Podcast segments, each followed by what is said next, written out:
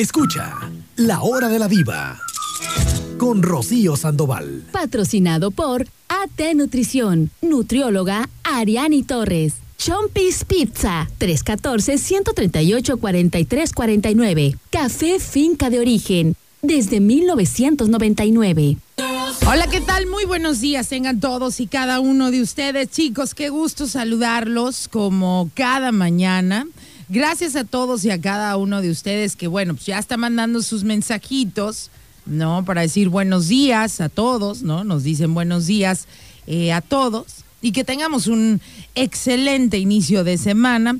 Así lo deseo yo también para todos, chicos, que tengamos un excelente fin de semana, digo, fin de semana en la otra, inicio de semana, ¿no? Que todo vaya bien, que los proyectos, cualquier, eh, no sé, algún proyectito que tengan ustedes por ahí, que todo se realice de verdad y que sea para su bien, chavos. Nuestro número de WhatsApp 314 174 3013 314 173. El señor productor se encuentra de vacaciones, pero en su ausencia se encuentra ya aquí con nosotros el buen compañero Pascual. Oiga, compañero Pascual, lo veo a usted, digo, no es televisión, la gente no se puede dar cuenta, pero yo que lo puedo aquí observar, ya con lente y peinadito nuevo. Trae usted peinadito de, de niño bueno, de Peña Nieto no, lo, no quiero decir que Peña Nieto haya sido niño bueno, ¿va? quién sabe, a lo mejor fue niño bueno, pues ya de grande ya sabemos. Pero. Me trae-. No, pero. Pe- Ay, bueno, al menos Peña Nieto. Algo que sí hacía bien, nuestro ex Tlatuani, era peinarse bien, fíjate, ¿no? Siempre muy bien peinadito. Yo creo que usaba esa. El gel del gorila, ¿no? Que dicen que. Que, este, que es muy. eh, Muy bueno. pues, no, pues no, o sea, que es muy, muy resistente, pues, o sea, que tiene una fijación bastante extrema, entonces quiere decir que no se te va a volar ningún este cabello. Pero eh, se ve muy bien usted, compañero, le sienta bien ese look con lente y peinadito de Peña Nieto. ¿Cómo está, compañero Pascual? Muy bien, muy buenos días, Rocío. Pues aquí este me mandaron en la mañana así peinadito y Qué este, padre, lo mandaron bien peinadito, desayunadito. Eh, no, es que temprano no me gusta desayunar. ¿Hasta qué horas más o menos desayunas? Pues compañero? normalmente a las 8, A las 8 es cuando comes. a las 8, Ujú. ocho y media, por ahí. Pero sueles desayunar, o sea, bien en forma, me refiero a unos hueitos revueltos, unos chilaquiles, o es más bien cafecito y pan. Ajá, algo ligero, más bien, eh, a veces lechita, un té o algo así con un pancito, con algo así. Ligero, no tanto. No, no eres de, de desayunar tan fuerte. No, Ah, por pues lo regular no. Ah, bueno, pero pues al rato ya este. ¿Y comes más o menos como a qué horas? Am, como a las 3. Ah, no se agua, nada entre comidita. Bueno, estando en la casa, la neta, cada rato voy al refri. Cada rato anda usted viajando hacia el Sí, que refrigerador. una frutita. Al principio como que no les hago caso así a, la- a las cosas, pero ya de repente pues sí, como que eh, entra así como que hambre o a veces por estar nada más ahí degustando algo. Oiga, fíjate, ahorita que, que acaba de decir, chicos, chicos, lo de el, la viajadera que trae uno al refrigerador a veces, recuerdo muy bien, no, no se me va a olvidar cuando eh, Ariani Torres, que ya saben que ella, bueno, pues es una experta en todos estos temas de alimentación, me dio un tip, me dijo, mira, generalmente cuando uno abre el refri, o es de dos cosas, o, o- o tienes hambre o nada más anda uno, como dicen, ¿no? En la gula, que nada, a ver qué encuentra. Me dijo, te voy a dar un tip, Rocío. Inconscientemente lo que tienes más a la mano en el refrigerador es a lo que le vas a, a llegar ahí. Entonces me dijo, mira, por ejemplo, si compras uvas o algún tipo de fruta, algún tipo de semillas, cereales, no sé, me dijo, ponlo siempre al frente, a la vista, lo que te quede a la primera mano. Inconscientemente, cuando abras el refri quieras buscar algo, en vez de que veas la galletita u otra cosa, vas a llegarle a la frutita, a lo, a lo, este, lo que hay ahí al frente. Y fíjate que lo ha aplicado y bien. No, no, pues si luego dejo la fruta atrás, ni la veo la fruta y luego luego este que la galletita, que la tostada y bueno, ahí empiezan las cosas, Viviana, Viviana, Vivianita. Pero tú sí te cuidas, ¿verdad, compañero Pascual, la alimentación, ¿no? Trato de cuidarme, la verdad, lo que pasa es que, híjole, yo hay- hay tiempos que no me da hambre, es de cuenta que como muy ligero. Si me como, este, cuando me da hambre me como 10 tortillas, 8 tortillas, de repente le bajo a 5 y, Pero, pero es nada más, o sea, de que no tienes hambre por temporada, no te da tanta hambre por Sí, temporada. no sé, tal vez este, ando con las pilas bajas o no sé, pero siempre, eh, o sea, cambio de hábito seguido, ¿no? Te cuenta que, no, hoy no quiero café, quiero leche, quiero un té, ¿verdad? Ajá. Y de repente igual, no, ya después de que comí dos, tres meses pan diario, ya no quiero pan, ya ahora quiero este otra cosa. ¿Por qué no seré yo así como usted? Porque yo siempre quiero todo. Nada Sí, más que pues me cuido, pues, pero Ajá, de sí, querer, yo obviamente. Pero y- ya tienes un hábito todo el año, por así decirlo, ¿no? No pues, cambias. No, no, no, la verdad es que este, pues trato de cuidarme, como te digo, trato este, porque por todo lo que es que como me- mira, como me ha enseñado Ariani, eh, cuando yo le digo, es que esto engorda, me dijo, mira, Rocío, nada engorda, ni nada es malo, ni nada es esto. El asunto, como me explicaba Ariani Torres, es el exceso. Exacto. Me dijo todo el mundo, ay, es que el pan engorda, el pozole engorda. No, no, no. Si te comes un platito normal, un pozole normalito, un plat- no te va a engordar. Lo que pasa es que uno quiere el pozolito o el pozolote. Y luego me da unos sopitos también, por favor, con una fanta. ¿No? Acompañados. Y luego después vamos por unos churritos de estos así, este, con azúcar. Es el, el exceso lo que nos hace subir de peso. Pero bueno, te ves muy bien, compañero Pascual, y me da, me da mucho gusto saludarte. Nos está contando aquí eh, Gio Murga. Buenos días, Gio. Gracias por tu mensaje. Dice Gio que ese, ese mismo punto o esta psicología inversa, yo no sé cómo quieran llamarlo, que también lo que les platicaba de poner al frente en nuestro refrigerador las cosas más nutritivas, porque cuando uno lo abre, pues lo primero que ves y si traes el antojito, pues lo primero que vas a agarrar es pues, una zanahoria o las uvas o lo que tengas, pues si tienes todo lo demás, ¿no? Pues a- eso va a suceder y dice Gio Murga que así lo es este método lo utilizan en los supers. Lo que quieren que se venda más es lo que te ponen a la mano. Por eso las frutas y las verduras casi siempre están hasta el último en los supers. No te la ponen a la entrada. Bueno, algunos sí, otros no. Pero lo que quieren que se venda más. Por ejemplo, igual tú llegas a los kioscos o a los oxos, los productos que están siempre al frente son los que... ¿no? o te que- los ponen en oferta también. No, si nos conocen bien. O No, que no, hombre, cómo ya. no, si ya Hasta los colores tiene que ver, ¿no? Dicen. Que, el rojo te da hambre y no sé qué tal. Sí, sí, sí. Lo que pasa es que como uno desconoce, mira, desconocemos tanto que por eso creemos que hacemos cosas, ¿no? Ay, no es que luego voy aquí y me da hambre, no, es que hay un, toda una mercadotecnia detrás, ¿no? Pues eh, cuando vas, por ejemplo, a, a- a una tienda de, de autoservicio, luego eh, vas con tus galletitas nada más, ¿no? Y compras, por ejemplo, para desayunar, dices, ah, voy a comprar unas galletitas y algo, un chocolatito, algo. Y de repente dicen, si se lleva otras galletas, están... este, Al 3 por 2 tres por dos. Pues bueno, ya estamos aquí, 3 por 2 vámonos. Y te que le queda viendo las galletas. Yo nomás quería estas, pero... Y Yo nada más quería unas y luego ya gasté más, al final del día gasté más. Y yo nada más iba por un paquete. O cuando vas al súper y que dices, ay, ya no tengo pan.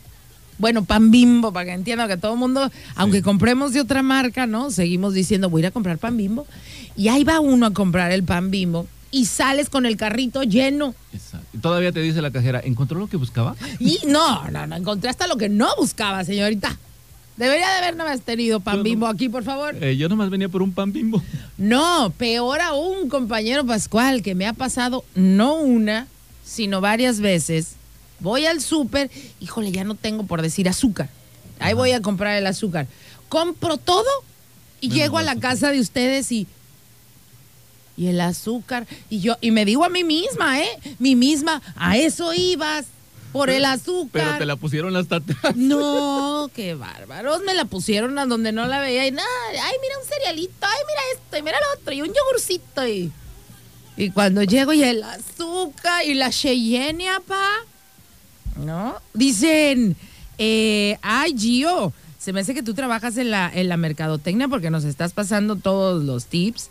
Eh, bueno, pero aquí también dice que otro truco que usan es poner lo básico y esenciales, los ponen hasta el fondo para que a fuerzas tengamos que recorrer toda la tienda.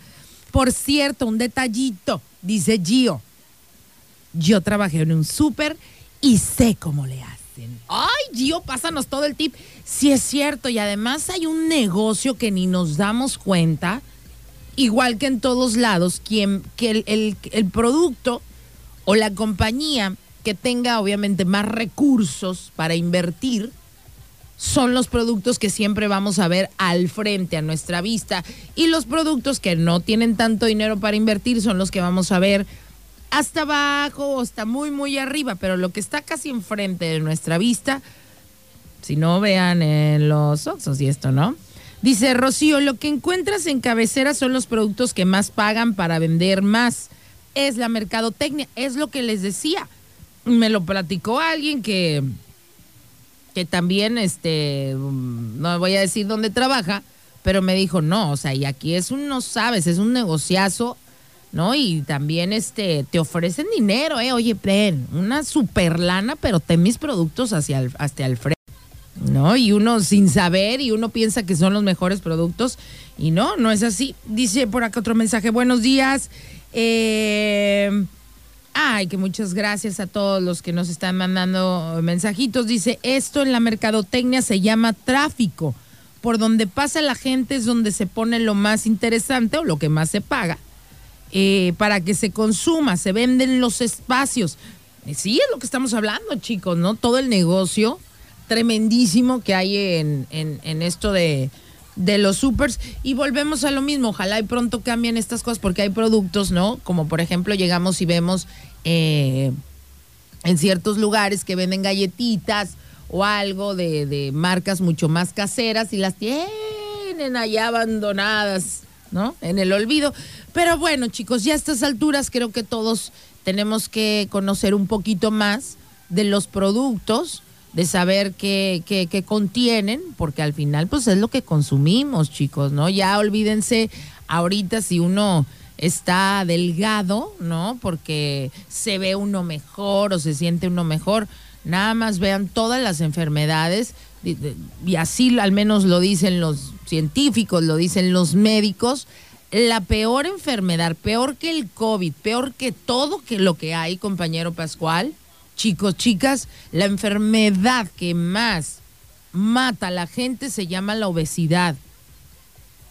Porque imagínense ustedes el hígado, ¿no? O el riñón, lo que ustedes quieran, el corazón, todos nuestros órganos, en un peso, eh, por decir, pues en un peso, digamos, saludable para el ser humano, tus órganos trabajan a un ritmo.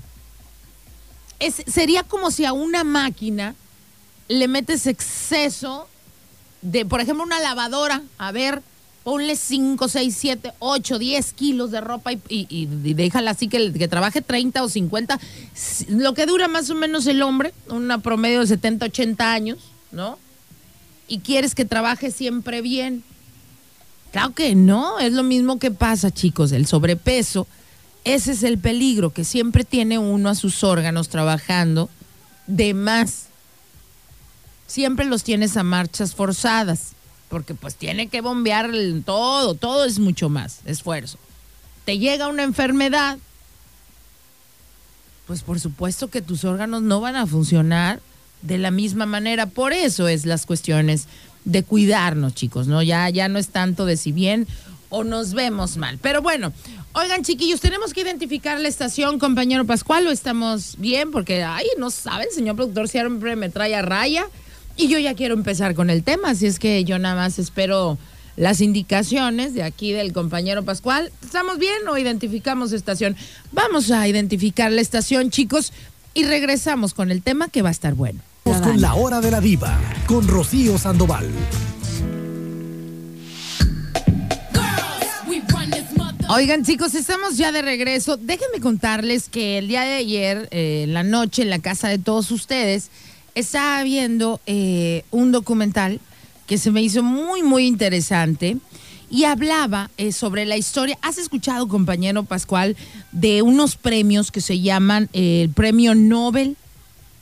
Sí. El Nobel que se les da pues, a, mucho- a diferentes categorías, ¿no? No- Nobel de la Paz, ¿no? Eh, eh, ahí ¿Es está, uno? es el Premio Nobel de la Paz, está también el Premio Nobel que les de Física, también se lo dan a, a los médicos, ¿no? Que es eh, internacional, ¿no? Mundialmente Es- sí, es un, es un premio eh, que se da internacional. Y bueno, me pareció muy interesante, sobre todo porque yo dije, ¿qué onda con nosotros los mexicanos? Dije, nosotros los mexicanos, ¿qué? Bueno, ya sabemos que los mexicanos pues, siempre hemos destacado por nuestro gran ingenio y creatividad. No, hombre, si hubiera premios para los memes, ¿quién nos ganaba? Jamás, ever, nadie. Nadie nos ganaría. Pero bueno, cuando uno cuenta como mexicano con todos los conocimientos y también los medios para llevar a la práctica estos conocimientos, pues los mexicanos la realidad es que sí hemos contribuido en grandes avances en diferentes rubros de la ciencia, ¿no? Hay, hay casos de mexicanos exitosos eh, que, bueno, por, por todo el mundo son reconocidos tristemente, ¿no? Eh, estas brillantes mentes nacionales se han tenido que ver obligadas a migrar al extranjero, muchos de ellos para lograr su máximo potencial, pues porque muchos, eh, en muchos campos, chicos, no hay el apoyo que debería. Pero bueno, eh, los premios Nobel son uno de los galardones de más alto prestigio, ¿no? A ellos eh, puede aspirar eh, cualquier persona, ¿no? Intelectual, todos los intelectuales, pues es como para los actores o las actrices un equivalente al premio Oscar, ¿no? No hay, no hay más allá para un actor o una actriz que recibir eh, un Oscar. Pues lo mismo es para la comunidad intelectual, ¿no? Científica, los premios Nobel. Y bueno, este premio, un reconocimiento, ¿no? Que es un reconocimiento eh, para todas las contribuciones e investigaciones eh, de esta gente, ¿no? A- las ramas que premian son la física, la química, la medicina, literatura, paz mundial, y esta se fundó en 1895 como legado del inventor y empresario sueco Alfred Nobel. Por eso los premios se llaman Nobel, gracias a, Alfred, este eh, inventor. Pero bueno, los primeros premios, chicos, se otorgaron en 1901 y desde entonces más de 900 eh, han sido los galardonados. Estos son propuestos por sus colegas, ya después se delibera de forma secreta en un comité ahí del Nobel y deciden. La ceremonia eh, de entrega de premios tiene lugar en Estocolmo, ¿no? Eh, y siempre esta, esta entrega de premios sucede el 10 de diciembre, que es la fecha en la que falleció Alfred Nobel.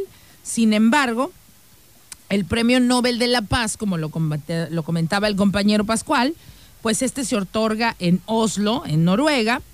Y bueno, pues de las casi 900 personas galardonadas en los premios, solo 48, solo 48 han sido mujeres, ¿no? Y si repasa uno las estadísticas y datos, pues uno sabrá, ¿no? Porque ahí estaban dando estadísticas y datos de qué países han ganado los premios Nobel. Y yo dije, no, bueno, empiezan a dar la lista y México. Yo dije, ¿cómo? ¿Cómo que tenemos más de.? No, yo me acordaba, la verdad, nada más de uno, de un galardonado, ¿no? Y yo decía, ¿cómo? ¿Quiénes son los otros dos? Yo dije, voy a ver el documental, va luego venir a contarles el chisme. Porque es interesante, ¿no, chicos? El, el conocer y reconocer a gente que ha puesto eh, el nombre de nuestro México tan alto. Yo creo que, fíjate, no sé, a lo mejor soy una, no, ¿y cómo les pudiera decir? Una soñadora empedernida, pero a mí sí me gustaría mucho, ¿no? Que, que esta gente que ha tenido tantos logros se les diera el mismo auge y la misma importancia a que, que se le ha dado, por ejemplo, a, a otra gente de nuestra historia, a, otros héroes, porque esta gente, bueno, pues no tiene por qué estar luchando en la, en la, este, pues con armas para ser héroes, ¿no? Al contrario, o sea, a ver, díganme ustedes, todo mundo se puede ganar un premio Nobel. No todo mundo lo hace, chicos, esto es, es muy exclusivo. O sea, realmente las mentes más brillantes, los genios, son los que ganan esto. Oye, y si tenemos más de uno ah, que nos han dado a los mexicanos, pues creo que esto sería hasta muy inspiracional para las nuevas generaciones. Creo que a nosotros nos hubiera gustado, chicos, no sé ustedes cómo lo vean, los que estamos un poco ya más veteranos de la guerra, que, que nos hablaran, ¿no? Eh, pues más de los logros que han tenido los mexicanos, ¿no? no Siempre como que todo lo malo y todo lo malo, no, bueno, también resalta las cosas buenas que tenemos los mexicanos, que son muchas. Pero bueno, como les digo, eh, eh, estaban repasando las estadísticas y datos para saber cuántos premios se había ganado en cada país, ¿no? O sea, y, sobre todo México, que era lo que a mí me interesaba, cuántos mexicanos han recibido eh, este honor. Estados Unidos es el líder en, en premios Nobel, eh, pero, pero ojo, ¿eh? Es gracias a los inmigrantes, ¿no? Que han acumulado el mayor número de premios en total de cualquier otro mundo. O sea, Estados Unidos sí ocupa el primer lugar en tener los premios Nobel, pero ninguno, chiquillos, ninguno ha sido estadounidense. O sea, por decir que vino fulanito de no sé dónde, se, este, porque tenía que huir de su país o no había el apoyo en su país y fue a dar a Estados Unidos como potencia mundial, donde ahí sí tienen todo el apoyo y todo el desarrollo para esta gente. Y bueno, al final del día, cuando ya hacían el descubrimiento, bueno, pues ¿no? El crédito iba para los Estados Unidos. Entonces ellos son los que encabezan todos los que fueron laureados llegaron a Estados Unidos durante su infancia al principio de su carrera eh, profesional. Un dato interesante, chicos, acerca de estos premios Nobel es que hay pruebas que sugieren que la mayoría de estas mentes brillantes que se ha desplazado a otros lugares han sido más premiados que los que se han quedado en su país de origen es que volvemos a lo mismo. Hay países que apoyan mucho, que apoyan mucho y tienen programas, ya sea para el deporte, ya sea para cualquier disciplina. Y sabemos, la verdad, igual al César lo que es del César, que los Estados Unidos de, Norteamérica, primerazo, en, apoyo tanto para sus atletas como para los investigadores, para todo tienen apoyo. Entonces, por eso, eh, estas pruebas, estos eh, datos que han recolectado, ¿no? Eh, dicen que la, que la gente, las mentes brillantes que se han desplazado, o sea, que ya no viven en su lugar de, de origen, son los que más han recibido premio. Gente piensa también que el ser un trotamundo o andar viajando también estimula la innovación. Tiene su lógica, no, porque no es lo mismo, por más brillante que seas, no es lo mismo cuando nada más has vivido en un lugar a cuando te vas a otros países que sí te, sí te amplía tu mente, tu visión, conoces desde otras culturas, otro tipo de comida, otros climas. Entonces, eso sí eh, dicen, ¿no? Que también eh, estimula la, la innovación. De los ganadores en los últimos dos años de medicina física y química, todos, salvo uno, tiene más de 70 años.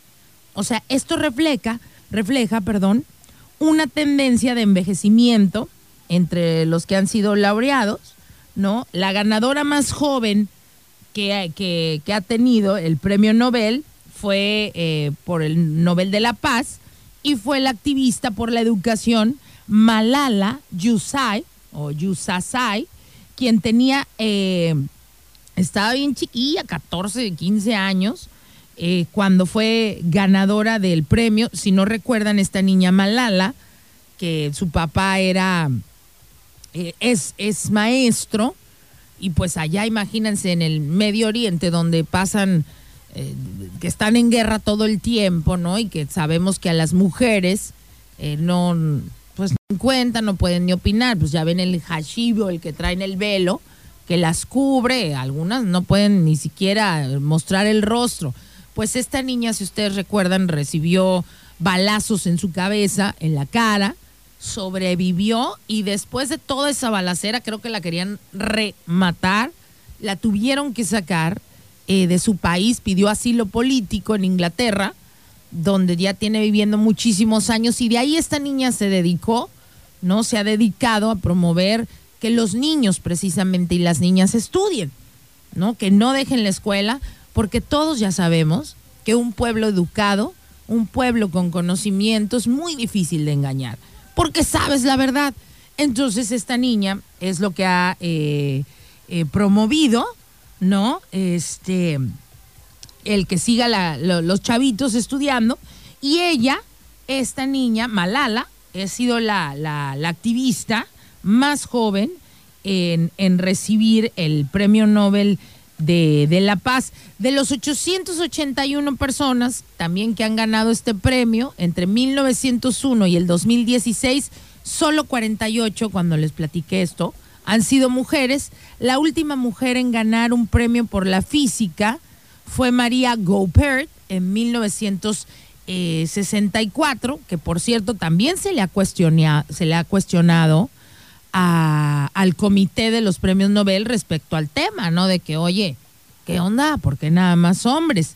Ya que desde que la física Marie Curie ganó el premio, ¿no? Y con muchísimas trabas, si ustedes conocen la historia de Marie Curie, pues bueno chicos, pues qué les cuento, ¿no? Siempre se creía que la mujer no tenía la misma capacidad, ¿no? Y pues pareciera que también el comité de los premios Nobel, pues se ha negado a conceder más premiaciones a mujeres altamente cualificadas y que además jamás les ha conseguido, concedido eh, este reconocimiento. Por ejemplo, Lizzie Meitner, que es una de las descubridoras de la fusión, eh, de la fisión nuclear, imagínense, fue nominada para el Nobel de Física 29 veces.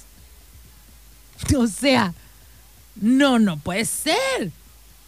O sea, 29 veces tienes que ser un genio. Y aparte era también nominada para el Nobel de Química 19 veces. No, hombre, ya, ya- está pasado, ¿no? Según los registros, y esto según los registros del archivo de la Fundación Nobel. Sin embargo, nunca ganó.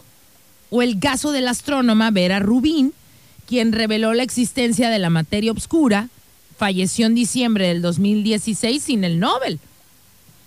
Otro detalle es que esta fundación solo puede conceder a tres personas el premio, o sea, en equipos chiquitos. Es que al principio del siglo XX los equipos de ciencia pues eran pequeños, pero la realidad es que hoy en día cada vez es más frecuente que los grandes avances se realicen en enormes colaboraciones científicas. Pero el comité pues sigue renuente a conceder premios a, grupos pues grandes, ¿no? De, de- de gente. O sea, vamos a suponer que nos reunimos 15 de nosotros y descubrimos la cura para el cáncer. Ay, que ojalá así fuera. Y vamos y presentamos y decimos y dicen, uy, joven, ¿qué cree, joven? No, son muchos.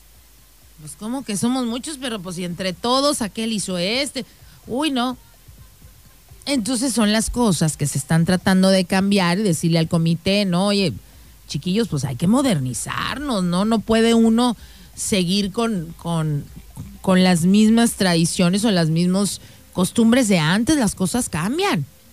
Pero bueno, mexicanos premio Nobel, ¿no? ¿Quiénes son? ¿Por qué les otorgaron eh, este premio? Para llenarnos de orgullo, chicos, les voy a contar quién ha ganado tan respetable reconocimiento. Así que vámonos primeramente a Michoacán, si así me lo permiten. Comencemos con el michoacano Alfonso García Robles. Y lo voy a decir otra vez, para que no se les olvide el nombre, chiquillos. Alfonso García Robles. Él nació en la ciudad de Zamora en 1911. Que no le suene su nombre, ¿no? Pero ¿qué hizo? ¿Qué hizo este Alfonso García Robles? Que muchos ni sabíamos. Y fíjense nada más, se llevó este respetable reconocimiento. Bueno, Uno de sus primeros trabajos fue impulsar las bases jurídicas de la Organización de las Naciones Unidas. Este mexicano, premio Nobel, enfrentó uno de los más grandes desafíos continentales de su época en 1962, cuando millones de aviones espías estadounidenses andaban cubriendo ahí una base militar en territorio cubano, si ustedes recuerdan aquel conflictazo, ¿no? que hubo entre Estados Unidos y Cuba, ¿no? Y aparte, pues tenían la capacidad de lanzar misiles nucleares que amenazaban como nunca antes la seguridad de los Estados Unidos, pues ahí los tienen pegados. Y además de toda América Latina, porque Estados Unidos se pelea y ¿qué creen? ¿Qué creen que va a pasar, chiquillos? Nos vamos todos en... No, se imagina... Vamos a suponer que aquel loco de Corea, ya saben cuál, se enloqueciera y empieza a pelear con Estados Unidos. A ver, crees que en México, ay, no, nosotros no peleamos, güerito. Pues ¿cuál? Entonces, este mexicano, ¿no? Eh, cuando este conflicto estuvo a todo lo que da, en ese tenso momento, que afortunadamente solo quedó en eso, pero la preocupación de Alfonso García Robles, ¿no? Era que otros países latinoamericanos pudieran hacer o tener arsenal nuclear, ¿no? Y aquí es cuando entra en acción nuestro compatriota Alfonso García Robles, ¿no? Porque al ser el presidente de la Comisión Preparatoria para la Desnuclearización de América Latina, perfeccionó un plan para mantener a la región alejada de, de cualquier peligroso armamento y en 1964 se llevaron a cabo varias reuniones en las ciudades este, de México, en la Ciudad de México, y ahí fue él, este mexicano, fue el que se encargó del tratado en 1964, como les digo, del control de almas de destrucción masiva en América Latina. El tratado se llamó Tlatelolco y este fue el primer acuerdo en su tipo a nivel mundial y el cual hasta el día de hoy, chiquillos, sigue vigente, hasta el sol de hoy. Gracias a este hombre y a su destacada habilidad diplomática y por sus muchos esfuerzos para evitar conflictos entre países que tenían misiles, pues mantuvo libre a América Latina de armamento nuclear. Fue por ello que el Comité del Premio Nobel decidió entregarle al mexicano, al señor Alonso, Alfonso, perdón, García, el Premio Nobel de la Paz en 1982. Después de su premio, Alfonso García Robles siguió participando en las asambleas de la ONU. Este hombre falleció en 1991 en la capital mexicana. Sus restos ya descansan en el Panteón Español. Y bueno, pues un honor póstumo por parte de la patria ocurrió en el año 2010 cuando su nombre fue incluido con letras de oro en el muro de, de la Cámara de Diputados. Entonces, como les digo, chiquillos, hay, hay mexicanos, ¿no? Hay mexicanos que, que la verdad han inspirado muchísimo a pues a todos nuestros eh, compatriotas, gente que está todavía eh, queriendo a estudiar, que quiere prepararse y que no quiere irse a otros países, ¿no? Que quiere, obviamente, estar en su tierra y, pues, como dicen, ¿no? Eh, el, eh, hay un, hay un, hay una frase que dice, este, que, ¿cómo, cómo va, nena? Déjame saludar a mi compañera Aranza. Hay una frase, nena, cuando dice, cuando no eres, eh, no, no, cuando no eres como reconocido en tu tierra, ¿cómo se le dice? Hola, Ro, buenos Hola, días. buenos días. Hay una frase que se dice Pero, ah, sí, ya sé, algo así como... que no eres, que no eres Profeta en- profeta en tu tierra, en tu tierra, algo ajá. así, ¿no? Ok, ok. Y ay, perdón, nena, perdón. No te es preocupes, que- me agarraste ¿Cómo así de- estás? Perdón, yo también así te vi, dije, hola, nena. Muy bien, muy bien. Aquí llegando y a punto de hacerme mi cafecito. Ay, qué rico, Me hace nenita. tan feliz eso. Pinta Ya lo sé, colores. nadie. Ah, y aquí me lo están diciendo. Gracias, chiquillos. Dice JBS, nadie es profeta en su tierra. Eso. Oigan, pero está muy fea esa frase, ¿no, nena? De que nadie sea profeta en su tierra. Pues sí, o sea, deberíamos, ¿no? Deberíamos de dejar todo lo bueno para nuestras comunidades, nuestro país, pero sí sucede que de repente tienes que, o no tienes como que la misma estructura o sociedad, hace que salgas y allá en otro lado es donde te reconocen y así. Así es, efectivamente. Bueno, como les expliqué, chico, eh, en, las, en las premiaciones, ¿no? En estas premiaciones a, eh, a los premios eh, Nobel, lo- no, todavía no, no logran hacer ese cambio donde les puedan dar eh, más premios, ¿no? Solamente lo hacen a grupos chicos y es lo que dicen, son grupos chicos porque se les da dinero y pues no quieren pagar tanto. Imagínate, si fueran 15, tendrían que dar muchísimo dinero. Es que cuando se les entrega, chicos, cuando tú eres, vamos a suponer que tú resultas ganador de un premio Nobel, te dan tu medalla, te dan tu diploma y también te dan un dinerito. ¿No? Pues ah, pues se le echó ganas, déjame también le damos su dinerito. Y lo que están diciendo es que a lo mejor por eso, porque tendrían que dar tanto dinero. Pero no me digan que esta organización no tiene el dinero suficiente. No, yo creo que ha de ser más bien, bueno, no sé, no sé, yo creo que ha de ser, eh, porque también son muy conservadores los miembros, los miembros de, de- de este grupo, de este, de, de este grupo que controla todavía los premios Nobel, es gente muy, muy conservadora, ¿no?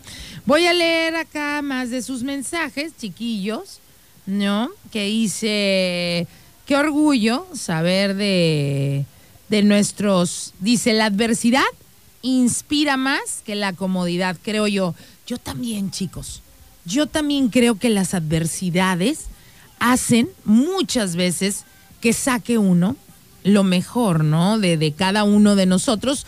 Otro destacado mexicano y ganador del premio Nobel fue el ingeniero químico Mario Molina, quien nació en 1943 en la Ciudad de México, egresado de la Universidad Autónoma de México, ¿no? Saludos para todos los que hayan sido egresados de ahí. Y bueno, Mario Molina, otro orgullo de la nación, comenzó sus investigaciones de la capa de ozono. Ustedes si recuerdan, si bien recuerdan en los noventas, a cómo se hablaba en la Ciudad de México y a nosotros nos lo presentaban en la tele sobre la capa de ozono.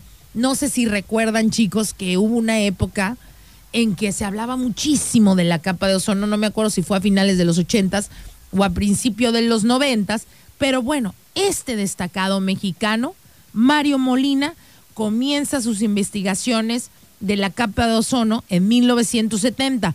Poco después de su investigación, pues comenzó a alertar al mundo, ¿no? Oigan, pues ahí les tengo una noticia, resulta, ¿no? Que parece que la capa de ozono, fíjate, hasta la capa de ozono adelgaza menos uno, pues la capa de ozono, pues está adelgazando. Entonces, les explicó que la capa de ozono, ¿no? Pues, fíjense chicos, es una zona de la estratosfera que es la encargada nada más, nada más de absorber el 99% de la radiación ultravioleta. Por eso es tan importante, chiquillos. Porque es como decir nuestro protector solar en la estratosfera. Absorbe el 99% de la radiación ultravioleta. En caso de que esta protección terráquea sufra una reducción en su tamaño, incluso se agujere, permitiría el paso de los poderosísimos y peligrosísimos rayos ultravioleta. Al exponerse estos en el humano, van a producirles melanomas, quemaduras y cáncer en la piel. Y no solo los humanos nos veríamos dañados, chicos, también los animales, la flora y la... Pues este mexicano, Mario Molina, descubrió lo que pues lo que hace cuenta descubrió, chicos, lo que estaba perjudicando, lo que estaba dañando la capa de ozono y eran el clorofluorocarbonos, que es una sustancia química que estaba presente en varios productos de aerosoles y, este, y participantes de ahí. ¿No? Entonces, cuando estos aerosoles y estos químicos se elevaban a la atmósfera, pues Mario Molina dijo, oye, pueden permanecer ahí hasta 200 años. Y al entrar en contacto con los rayos UV, pues van a provocar una reacción química que se va a carcomer todo el ozono y a ver qué vamos a hacer. Cuando el mexicano, vi, es que ahí está el detalle, pues como dijo Cantinflas, cuando este mexicano premio Nobel expone su investigación, imagínate en México, ¿no? Llega y les dice, oigan, al gobierno, ¿no? Les dice, oigan, les dice, oigan, la capa de ozono, la capa de ozono, ya, vamos a valer. Y el gobierno le dice, ay Mario, seguro, pues claro. Y tienes que decirle a los que venden el spray, esto es así para el pelo, y tú se acuerdan de la Cuanet, ese. Uy, pero dan mucho dinero, ¿cómo crees? Pues entonces, no, Mario. Oigan, chicos, imagínense, haces esta investigación, este descubrimiento, expones y tienes que tener una batalla legal porque estaba afectando directamente los intereses económicos de diferentes empresas productoras de aerosoles como el Aquanet. En medio de esta batalla, imagínate tú, no, que le dijeron, oye, pues, ¿qué haces? Pues aquí ya no puedes seguir con, sus, con tus investigaciones. Se tuvo que ir a Estados Unidos, chicos. Y allá está, o sea, allá estuvo compareciendo para que lo pudieran proteger allá compareció en el Senado de estadounidense, no viéndose obligado, imagínense, se vio obligado a renunciar a su, a su ciudadanía mexicana para poder eh, participar y continuar con sus investigaciones, porque ya en México ya no podía. No, y pues él quería continuar y demostrar que sus teorías eran completamente ciertas. En eso se crea el, protocolo de Montreal, que fue liderado por, por Mario Molina, en la que todos los países firmantes de este protocolo se comprometían a disminuir los químicos contaminantes a la mitad y este protocolo es considerado eh, el acuerdo medioambiental más exitoso hasta ahora, chicos, y lo hizo un mexicano. Para la década de los noventas, la capa de ozono dejó de adelgazar y con la llegada del nuevo milenio en el 2000, pues comenzó a recuperarse.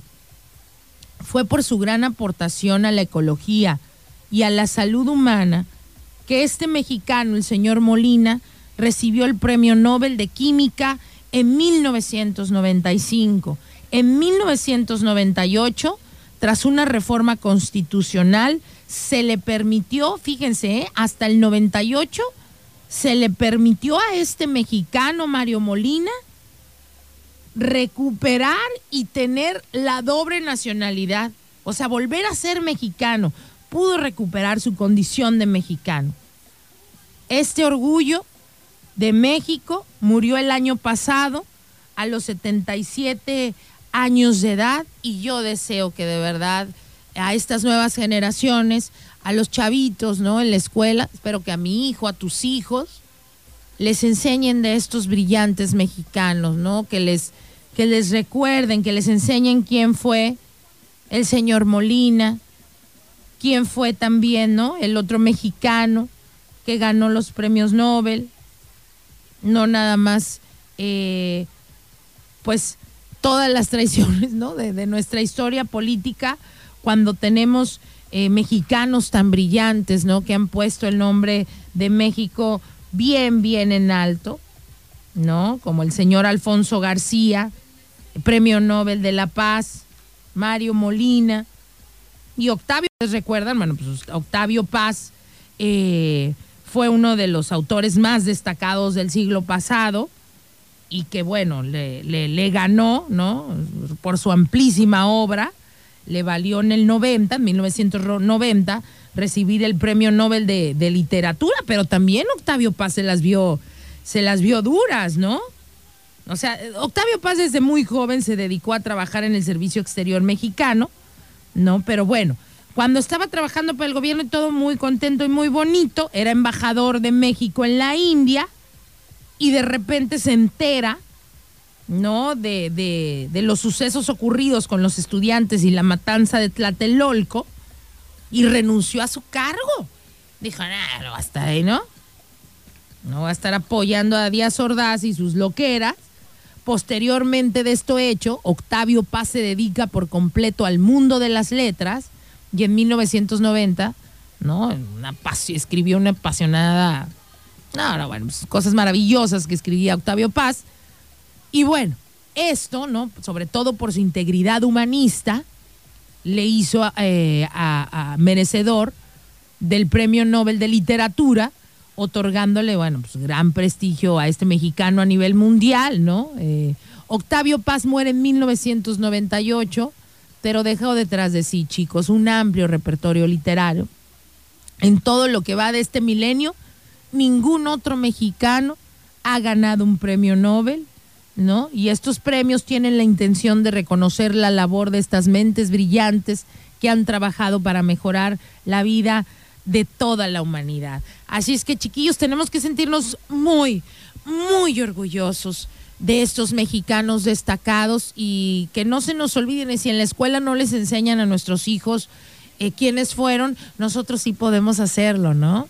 Decirle, oye, hijo, ándale, estudia, prepárate, si se puede, mira, hay mexicanos que han logrado esto, tú también lo puedes hacer, ¿por qué no? ¿Por qué un hijo tuyo no podría ganar un premio Nobel? Yo sí creo que el mío lo pueda ganar. ¿No? Y si, más si tiene un apoyo desde casa. No sé, chiquillos, espero que, que, que nos sintamos muy, muy orgullosos de estos mexicanos destacados y otros más, ¿no? Que seguramente no conocemos, que han logrado mucho, mucho para nuestro país. Mi nombre es Rocío Sandoval, hago una pausa y regreso inmediatamente con ustedes recordándoles que Ariani Torres, ¿no? Está ubicada ahí en, la audiencia, su teléfono es 314-165-1162. Ella es asesora en nutrición, también eh, asesora en estas gotas con extracto de cannabis, las del CBD, para que le pregunten cualquier duda. No tienen que ser su paciente, ella va va a contestar tus respuestas o búscala en sus redes sociales donde comparte muchísima información. Ahí en el canal de YouTube también sube muchos videos. Nada más búsquenla como Ariani Torres o AT Nutrición o AT Nutricional. Una pausa y ya regresamos. Chicos, estamos ya de regreso. Muchas gracias a todos por estarnos escuchando. Bueno, pues el día de hoy, como cada lunes, se encuentra aquí con nosotros la licenciada Teresa, que bueno, ella está en cargo de Women Container Plaza, que además, bueno, eh, tienen lugar ahí en, eh, para los niños, ¿no? Un lugar donde pueden ir desde niños chiquitos hasta un poquito más grande, 11 o 12 años. Tere, más o menos. Bueno, primero déjame te saludo, Tere, buenos días. Hola, buenos días. Ay, espérame, espérame tu micrófono. Hola. Ahí estás, ahí estás. Buenos días. Gracias por esta bella invitación. Es un placer estar aquí con ustedes. No, hombre, Tere, al contrario, es un, es un gusto tenerte aquí porque siempre aprendo muchísimo eh, de neurolingüística contigo, aprendo eh, pues también de todos estos asesoramientos que tú das eh, a los empleados, a los gerentes, a los dueños de empresa, ¿no? Que quiere uno tener una mejor relación y sobre todo quiere uno eh, que su energía esté eh, puesta. Eh, como, es que uno pierde mucha energía, Tere, cuando discutes, cuando tienes que estar en la repetición de decirle a alguien tantas veces lo mismo para que aprenda o, o haga las cosas como tú quieres. Claro, esto de trabajar con la parte humana es la parte más difícil de cuando somos líderes, cuando queremos llevar un negocio, cuando queremos llevar una familia. El mejor software del mundo lo echa a perder un dedo humano. Pero es que sabes que Teres, porque no sabemos gente como tú que se dedica al estudio de, de cómo darnos a entender de una manera clara para no caer esto en, estos patrones de la repetición. Es, es precisamente pues lo que nos has enseñado tú, ¿no? Cuando quieras dar una instrucción, no digas, yo lo quiero, déjalo limpísimo, ¿no? Bueno, tu limpísimo va a ser diferente a mi limpísimo. Mejor explícame en una hojita cómo es limpísimo. Dime, no tiene que haber ninguna manchita, ni gris, ni amarilla, ni azulita, ni ningún color. Entonces yo ya voy a saber que si veo esas manchitas las tengo que quitar porque para ti el limpísimo es que no haya ninguna manchita. Más o menos. Ay, Tienes Tere, días y nota. Es que yo soy buena alumna, Tere, yo te, yo, yo te hago caso, pero bueno, mira, Tere, eh, además de, de toda esta consultoría que das, hemos platicado mucho de otros temas, ¿no? Eh, de los chavos, sobre todo hemos hablado cómo hay temas difíciles para nosotros como, como papás, que no sabemos eh, cómo abordar algunos eh, la sexualidad. ¿Qué será más difícil, Tere, para los papás? Hablar de sexualidad eh, y del cuerpo y de el autoplacer, o sea, ¿cómo le explicas, no? También, a ver, como adultos que somos, sé que podemos hablar de todos los temas, o sea, ¿cómo le explico yo a un niño de 10, de 11 años qué es la autosatisfacción? ¿No? Y otra pregunta, ¿qué será más fácil para un papá? ¿Explicarle de sexo a un adolescente o a un niño, Tere? Mm, Fíjate, em- empiezo de, de por qué poderles explicar yo sobre esto. A final de cuentas, luego yo digo, es- es- estas preguntas algo escabrosas que me tiene luego Rocío, ¿verdad? Tere, pues si es que eres la experta, ayúdanos, por favor, porque luego ya una no sabe cómo. Yo no sé, Tere, cómo de verdad, te lo digo en serio, Claro. cómo le llego y le explico a mi hijo que tiene 10 años y que me pregunte, oye mamá, ¿qué es la, la- el, el- el autoplacer, no? No digo la palabra correcta porque no quiero que nadie se me ofenda. Eh, hay gente muy sensible, pero creo que me entienden. O sea, ¿cómo le explico, Tere, a un niño de 10 años? Ayúdame, por eso digo, Tere, que me ayude. Bueno, vamos cambiando la palabra por otra todavía más sofisticada, autoexploración. Ándale, ándale. Muy bien, déjenme compartirles por qué puedo hablar del tema aquí. Yo siempre he dicho que tener el, el micrófono es una gran responsabilidad y que no puedes hablar de ocurrencias ni lo que se te antoje. O me imagino, yo No. pienso. Es y además explicar que solamente es mi punto de vista con mi experiencia de psicóloga, con mi experiencia luego trabajando en un colegio con niños, haciendo programas. Cada vez que yo he llegado a un proyecto, no nomás dejo realizado el proyecto, lo otro que hago es el dejar por escrito una investigación de qué es lo que funciona donde estoy. Eso una vez pasó en la terapia y lo que hice fue escribir un libro sobre esto. Estuve trabajando con niños, con las familias completas y dejamos un programa que seguimos trabajando ahí en Carly's Daker, ahí en Woman Container Plaza. Ahorita que estoy trabajando con las empresas, también ya hay un proceso y una metodología. Y regresando a nuestros peques, solamente quería aclararle al público de por qué me atrevo a hablar. El proceso sexual es un proceso de comunicación conmigo mismo. Voy a volverles a decir por los que no me escucharon la vez pasada. Las personas somos seres sexuales. Tomar la mano ya es un acto sexual, porque a veces pensar en sexualidad es pensar en genitales. No es real. Las personas somos algo más que los genitales. Cuando yo toco la mano de otro, sea niño, sea niña, sea este rico, pobre, etcétera, pues hay un contacto y siento agradable o desagradable. Mi cuerpo empieza a calificar y puede ser muy, muy placentero, aunque no esté involucrada la genitalidad. Y luego empezamos, mi organismo tiene emociones, empiezan las maripositas y la sensación o de que me caes mal o de que me caes bien y vamos generando también esa parte afectiva.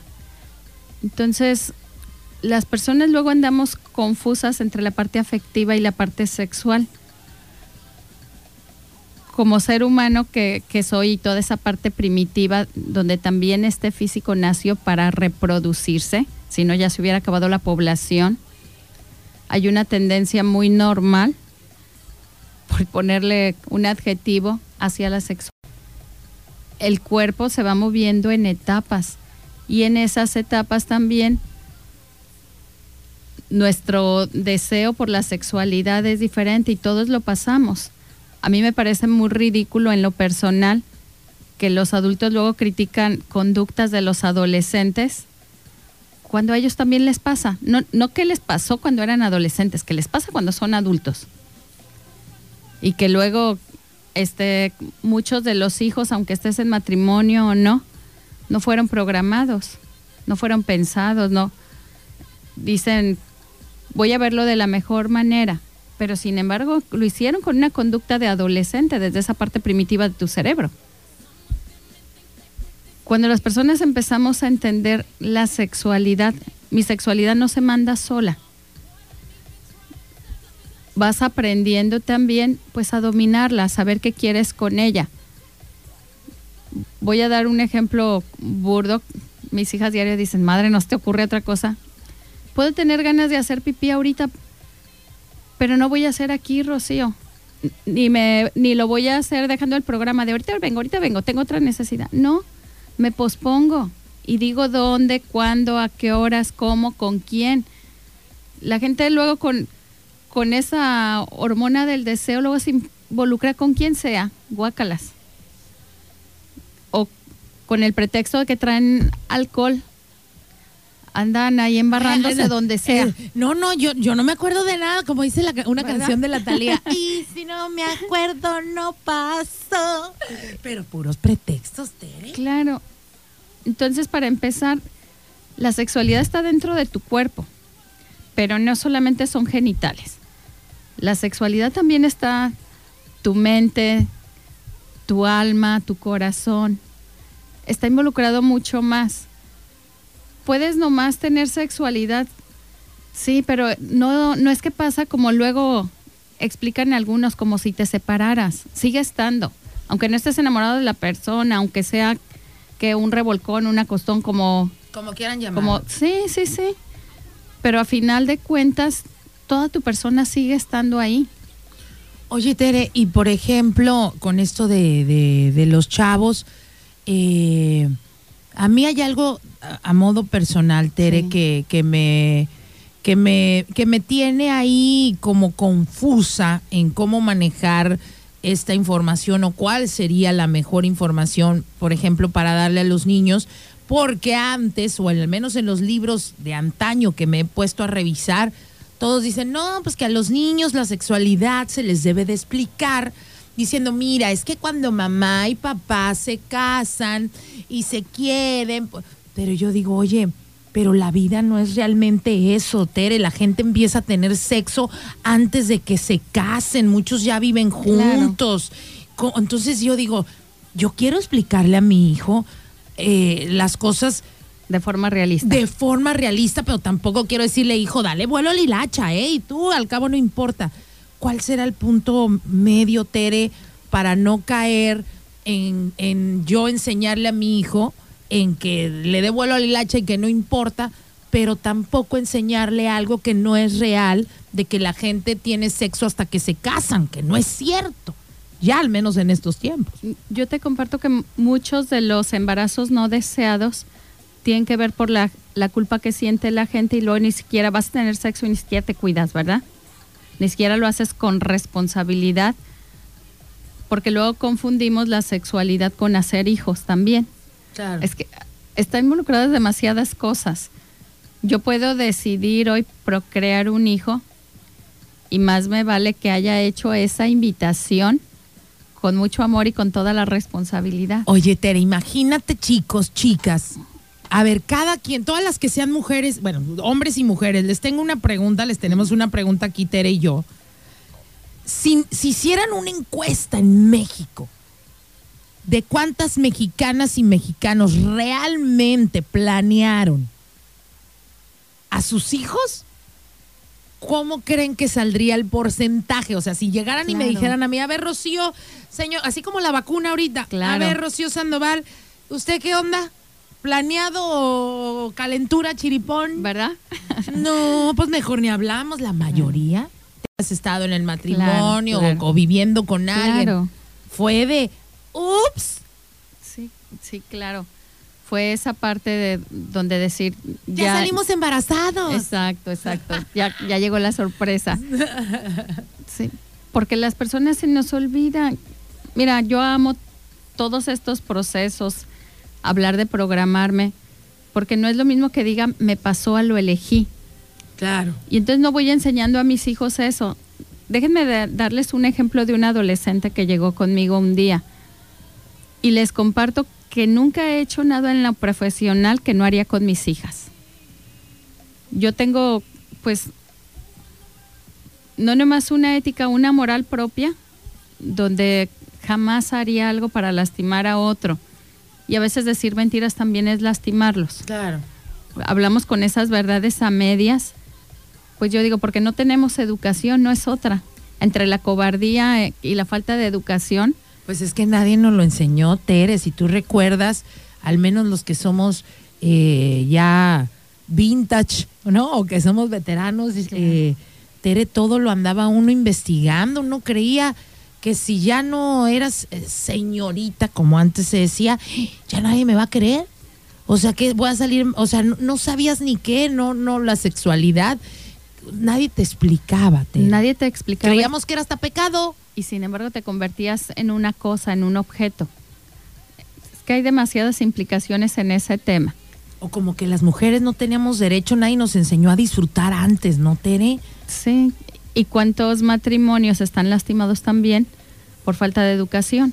Claro, o sea, me pongo a pensar, imagínate una señora que la educaron eh, creyendo que el sexo era malo y que la señora nada más era lo veía bien para procrear y luego llegaba el marido todo emocionado y lo primero que le decían al pobre hombre eres un depravado sexual porque diario estás pensando en sexo. Claro. Y el otro, ay, sí, qué rico. O sea, Tere, esa es la verdad, ¿no? Y pues pobres señores también, que hasta no me, no sé, puede que alguno alguna vez se haya creído decir, ¿de verdad seré un depravado sexual? No, no eres. Lo que es que no había información, pues. Claro, y además, luego si nos, tenem- si nos metemos en ese tipo de temas, yo diría cuando el varón ha sido educado para competir con su sexualidad, con el ser visto por esto, el, el- el tener que ser bueno, el que quién es más potente o no potente, no sabes qué doloroso es para ellos. ¿eh? No, no, ya lo creo. Yo los ¿no? veo y, y digo, ¿quieres aniquilar a un hombre? Dile que es pobre en la sexualidad. Te lo Ah, echas. Ay, no, ¿En no sean así, niñas. No vayan a andar de tóxicas diciéndole eso a los caballeros porque sí les dan en, en su autoestima feo. Pues Sí. es que ahí es donde Está ligado con su personalidad. con su virilidad, su, su, su, su, este, su hombría. Pero a ver, Tere, antes, porque luego se nos va el programa, hablamos de Sí, tanto. Déjame comentarte un caso de un Venga. adolescente para que lo vean muy en la vida real. Ok. Llega una y una adolescente no tan chiquita de 17 años y ya me dice, oye Esther, ¿no puedo platicar esto con mis papás? Es que ahí, ahí van y me echan la bolita, ¿verdad? Pues tío, Tere, ¿para qué estudias? Dice, ¿Para qué estudias Pero sí, esto? sí requiero un consejo. Y ya se sienta y dice, pues quiero tener sexo con mi novio. Dice, pero no estoy segura. Dice, no estoy segura si hago bien, si hago mal. Y le digo, mira, yo te voy a decir las dos opciones. Una, si decides sí, pues hazlo con todas las decisiones que tengas que tener, con las consecuencias que conlleva, ¿verdad? Hasta de sentirte triste si ya después del sexo no te voltea a ver. Es que son te muchas buscas, cosas. sí, y eso nadie nos enseña. Le digo, desde eso hasta pensar si quieres un embarazo o no, una enfermedad, cómo te vas a cuidar, qué cosas vas a hacer con la responsabilidad que conlleva la sexualidad. Y le hice una lista. Y le digo, y también el otro consejo, si decides que no, ¿por qué te andas poniendo de modo invitándolo a tu casa cuando no está tu mamá? Claro. Pues a final de cuentas, la gente hace cosas como esas. en la emoción de a ver si me pasa o no me pasa, te pones de modo, te pasa y sales embarazado, ¿verdad? no, ma- nomás pasan esas cosas. Y luego llega la otra niña adolescente y me dice, estoy embarazada, este, cortar. Imagínate cuando yo soy pro vida, con todo lo que me puedan decir, que si es bueno, que si es malo, que si es el cuerpo de, de la mujer, pues yo tengo mi, mi propia mi propia ética, mi propia moral, mis propias elecciones. Y s- estoy a favor de la vida y estoy a favor de las dos vidas, que es peor, ¿verdad? De esa mamá y de ese peque y de esa nueva generación que llega, pero ¿qué necesidad hay de ponernos en una disyuntiva de ese tipo? Cuando antes me pude educar y entender, hoy quiero tener sexo, no quiero salir embarazado, son dos cosas, no son juntas con pegado, no es. Cada vez que ejerces la sexualidad genital, hay embarazo, estamos, es una elección. A ver, Tere, si yo, eh, si vamos a suponer que yo fuera una de tus hijas y te dijera, oye mamá, eh, está, ¿tú crees que es correcto tener sexo con más de una persona y antes de casarme o quiero vivir con mi novio antes? ¿Estás bien tú con eso, mamá? ¿Qué opinas? ¿Qué le dirías, Tere? Les comparto cómo he educado a mis hijas. Es su cuerpo y son sus elecciones. Yo sí creo lo que les comentaba la otra vez, lo dicen las teorías y yo lo observo en las personas. Cada vez que tienes contacto sexual, genital con las personas, compartes las almas también. A lo mejor alguien puede decir, no estás hablando de eso. Pero el, tema no es solo físico. Si el tema fuera solo físico, sería muy fácil de manejar. Es tan potente emocional y espiritualmente que ha sido una de las mejores formas de manipulación para el ser humano. Es como tan placentero y luego también es tan doloroso Tan culposo muchas ¿Verdad? veces, ¿no? que es difícil. Si mis hijas me dicen necesito andar con 10, lo primero que hice fue educarlas para que tomen sus decisiones. Si ellas deciden andar con 10 o con uno o casarse, es su decisión. De veras, ¿qué opino yo? Pues que uno está con las personas cuando las amas. Aunque alguien me diga que se usa o no, también es una elección. Digo, esa es una que uso yo, ¿verdad? Como persona. ¿Alguien le puede hacer diferente? Sí, además ni le tenemos por qué hacer igual ni pensar igual. Lo único que yo sí invitaría como parte de esa educación y lo mismo a mis hijas es responsabilízate. Si vas a estar ahí con esas crudas morales, si vas a estar ahí complicándote, porque empiezas sintiéndote mal ahí como si fueras una persona de poca valía, como prostituida, y te andas dando golpes por todos lados en la vida para que no te vaya bien. Y te vas metiendo en túneles escabrosos, obscuros, que qué necesidad había de eso, cuando hay algo que puedes solucionar con una decisión y asumir esa decisión. Si para ti no es importante y solamente es la parte física, genital, pues vive con eso y ya. Pero si va algo más allá, pues para qué te andas complicando a ver cuándo te haces valiente y lo puedes superar. Ya te entendí, Tere. Entonces, el meollo del asunto, chicos, chicas, para ver si todos estamos en el mismo canal, no es tanto, eh, digo, sí importa, pero a lo, a- lo que me refiero, que lo que Teresita, eh, está explicando, es que ya no importa tanto el si te acostaste con uno o con dos o con cinco, sino que seas responsable de esa decisión, porque lo enfermo va a ser que teniendo unos pensamientos de no, yo no me quiero acostar con todo mundo, lo hagas y después traigas esos crudones morales, te andes sintiendo una persona que no vale, traigas traumas, traigas cosas y al rato ni buenas decisiones en ningún área de tu vida. ¿Es por ahí, Tere, la cosa? Por ahí. Estuve en un psiquiátrico trabajando. Ay, Teresita, no me digas esto. ¿En dónde?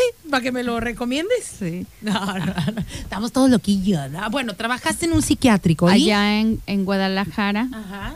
Y parte de. Era triste. Era la. Era solamente la, la sección de urgencias. Pero imagínate, te llega la chica toda bellísima, mide unos 70, flaquita, bonita, con como las modas de hoy de belleza, de todos los estándares, y llega por suicidio. Pues no invente. Eh, Se meten en cada situación tonta. Te podría poner otros adjetivos que son más reales que decir tonto, pero unas, unos asuntos que tienen que ver con eso donde la persona luego se siente cosa, se siente objeto. Nosotros decimos, pues si yo mismo me cosifico, ¿qué puedo esperar del otro? Además, hay, mira, hay, mucho sobre el tema. Yo les digo, a final de cuentas, luego han, eh, han enseñado al varón que venga a calificar a una mujer por si tiene sexo o no. Son muchas tonterías enredadas juntas con pegado. Primero la califican. Yo me acuerdo cuando mis amigos decían, de eso cuando yo era veinteañera y platicábamos y decían cosas como, fue demasiado fácil, adiós, ¿verdad? Sí, sí, sí, sí, sí. Y entonces yo te puedo decir, yo soy una persona demasiado pensante, analítica, desde que nací. Desde que nací tomé decisiones. Yo tenía cuatro o cinco años cuando dije con nadie de la colonia, ni de chiste, ni de lejos, ni de agarrar la mano, menos de sexualidad. Y digo, porque ¿para qué quiero un alcohólico o un drogadicto? He ido tomando las decisiones que podrán decir lo que sea, pero estoy a gusto con esas decisiones o, o me casé con el único novio que tuve. Pero son decisiones que vas tomando porque era con las que yo podía. Yo no le puedo decir a la gente ni a mis hijas que es con lo que van a estar ellas bien. Claro. No, son mis decisiones y las asumo. Perdí otras experiencias también, pues sí, y, y lo asumo por algo que yo elegí. Y cuando veo ahora en mi vida adulta que las personas siguen calificando hasta el profesional que eres por tu sexualidad y hasta te atreves a estar criticando si, si ya cambió alguien de pareja o no. Y revisen, revisen a su alrededor a ver si estoy mintiendo. Yo pues yo no me les pongo de modo, ¿verdad?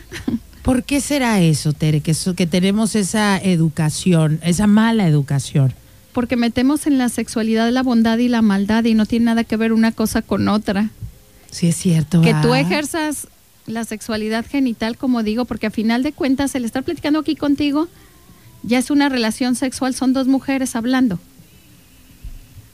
El que yo pueda meter ahí, ni siquiera conozco los conceptos, educo a los niños y ahí les ando diciendo, este, tu pajarito, tu no sé qué, poniendo sobrenombres a nuestros genitales, ¿verdad? Dejes el tilín y no unas cosas que dice uno, ¿no? Digo, para empezar, ni siquiera me atrevo a hablar.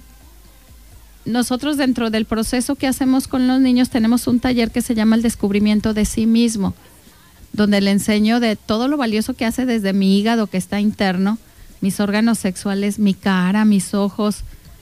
¿Por qué no nos enseñan a cuidarnos? ¿Por qué ocultamos una parte nuestra como si nos hiciera malvados? ¿Y por qué puede ser malvado el sentir placer? Por eso yo digo, el hay placer culposo. No, así no lo enseñaron, Tere. hay tantas cosas ahí pegadas a la sexualidad que es algo más que yo te diga, dale vuelo a la hilacha o, o cásate con la persona que tenga sexo. Hay demasiados asuntos. Y no nomás para el chavo. Tú, mujer, tú, varón, puedes estarte preguntando y hacerte el disimulado como si ya no sirviera tu sexualidad, pensando en los niños o en los adolescentes. Pero ni siquiera los adultos lo tienen claro. Ni siquiera entienden todavía la responsabilidad de la sexualidad, estés casado o no.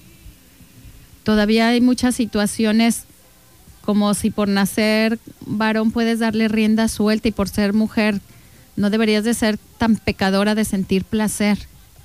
Sí, sí, sí, sí. sí. Hay mucho por trabajar. Entonces im- imagínate, estoy en una relación bien bonita donde disfruto todo y ando ahí complicada Sí, sí, sí, no. y traes el cuerpo, yo digo, con freno de mano, pues ya no se pone tan bonito eso. Hay muchas mujeres, sobre todo las mujeres que todavía lo sufren, que si tú le hablas que la sexualidad es placer, no lo saben. No, no, y, y si alguien lo habla enfrente de ellas, o sea, la de enfrente es la pecadora. Y más allá del pecado, a veces ni siquiera saben que su cuerpo sí siente. Y se ha complicado tanto que yo digo, de veras puedes separar la parte física de tu parte mental, de tu parte emocional, de tu parte espiritual. Más te vale alcanzarte a ver cómo y entender cuál es una buena decisión con la que tú puedes, con la que tú comulgas, con la que está lo que tú elegiste de moral. A final de cuentas, las reglas del mundo existen. La gente luego va y se ampara y dice, le pedí a la autoridad de mi iglesia que me diera este permiso de divorciarme. Hacemos cosas ridículas. No ocupas el permiso de los demás, ocupas el tuyo. A final de cuentas es otro ser humano. Y yo sé que a veces no me gusta que me hagan esas preguntas escabrosas porque mi, mi sentido del, del deber, ya que estoy aquí, no puedo decir algo que no creo. Claro. Y no le estoy diciendo al mundo que tenga la razón. No la tengo. Solamente es un estilo de vida que a mí me ha dado salud, que yo se los deseo a mis hijas y que yo enseño, que yo enseño al que se deje. Claro. Tere, vamos a hacer una pausa. Chicos, el día de hoy, perdón, perdón, el día de hoy se encuentra con nosotros Tere. Ella, pues nuestra licenciada además es psicóloga. Ella está ahí en el Women Container Plaza que está en, en, Paseo de las Gaviotas. Número 83. Número 83 se llama Women Container Plaza porque todos los locales es, eh, lo hicieron muy padres, son contenedores. Ahí los están esperando. Pues es esa avenida que está eh, en un costado de donde está Soriana, que atraviesa hasta eh, la Elías Zamora. Ahí se encuentra Tere. Eh, ella está el día de, de, hoy con nosotros como cada lunes. Si tienen algunas preguntas, voy a hacer una pausa y regresando voy a leer alguna de las preguntas que, que ustedes están aquí mandando. Te manda muchos saludos, Mayra. Tere dice Muchas que gracias. muchas gracias por toda la información que nos estás eh, proporcionando. Si tienen alguna pregunta, chicos, con mucho gusto, aquí Tere, que es la experta en estos temas, nos las va a, a contestar. ¿Hacemos una pausa, Tere? Claro que sí. Hacemos una pausa, chicos, y ya regresamos. Estamos hablando el día de hoy con la licenciada y psicóloga Tere, que nos acompañan cada lunes. El día de hoy, pues estamos platicando cómo hablar de sexualidad con los chavos, cómo hablar de sexualidad con los niños, pero hablarles desde una realidad, ¿no? No desde aquella fantasía, desde, ah, como nos enseñaban. No, no, no, es que cuando te cases, papá y mamá. La realidad ya es otra, chicos. Los chavos ya viven ahora juntos con el novio y sabemos que tienen sexo antes de casarse. Entonces, ¿para qué mentirle a los niños diciéndoles algo que no es real? Pero la pregunta aquí es, ¿y entonces cómo les explico? ¿Cómo le explico a los chavos? ¿Cómo les explico a los niños sin que vayan a caer en una situación de darle vuelo a la hilacha, como lo, como lo platicábamos? Así es que hacemos una pausa y regresamos para concluir con el tema. Continuamos con la hora de la diva con Rocío Sandoval.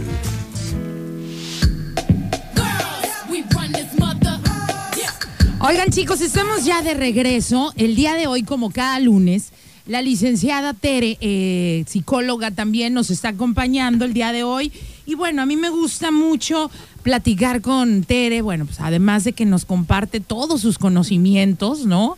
Para eso estudian todas estas gentes, ¿no? Como Tere, para enseñarnos, ¿no? La, la manera o el camino más indicado para poder platicar con los chavos, también con los niños, acerca de la sexualidad, porque un poco más mayorcitos sabemos que, bueno, a la mayoría, algunos a lo mejor les tocó la fortuna de tener unos papás muy adelantados a su época, que les explicaron correctamente la sexualidad, pero creo que a la mayoría de los que ya estamos un poco más grandecitos, pues esto de la culpa, esto de que el hombre sí, la mujer no, que la valía, todo está en la sexualidad, cuando al final del día sabemos, ¿no? Que lo importante es una persona que esté emocionalmente madura, eh, responsable, pero aquí la pregunta es, y era la que le hicimos a, Tere antes de irnos al corte comercial, ¿cómo explicarles tanto a los chavos como a los niños una sexualidad responsable, pero también realista, ¿no? No aquella que hasta que te cases y mamá y papá, que sí está muy bonito y sería lo idílico, ¿no? Para todos, pero en realidad sabemos que no es así, no siempre eh, uno elige a la mejor pareja, no siempre eh, te llevas bien y hay que separarse por el bien de todos, eh, no siempre es hasta que te cases, ¿no? Muchos chavos experimentan la sexualidad mucho antes de llegar al matrimonio. Entonces, aquí es donde yo preguntaba, bueno, ¿y a los niños? ¿Cómo les dices? No, porque la mayoría fue eso de que, ay, mamá y papá, cuando se casan, ups, pues sí, pero la realidad ya no es esa. Entonces, ¿cuál sería la, la, forma más inteligente, ¿no? De, eh, y realista de explicarle a los niños. Y eso ahorita no lo va a contestar Tere. También voy a leer algo de sus mensajes. Pero antes déjenme recordarles, chicos, que nuestros amigos de Café de Finca de Origen, de Canoas, bueno, para todos mis coffee lovers, para todos los amantes del café, recordarlos que ya les están esperando ahí en la cafetería que está ubicada enfrente de Burger King. Cruzan el bulevar, ahí donde está el estacionamiento de la Soriana.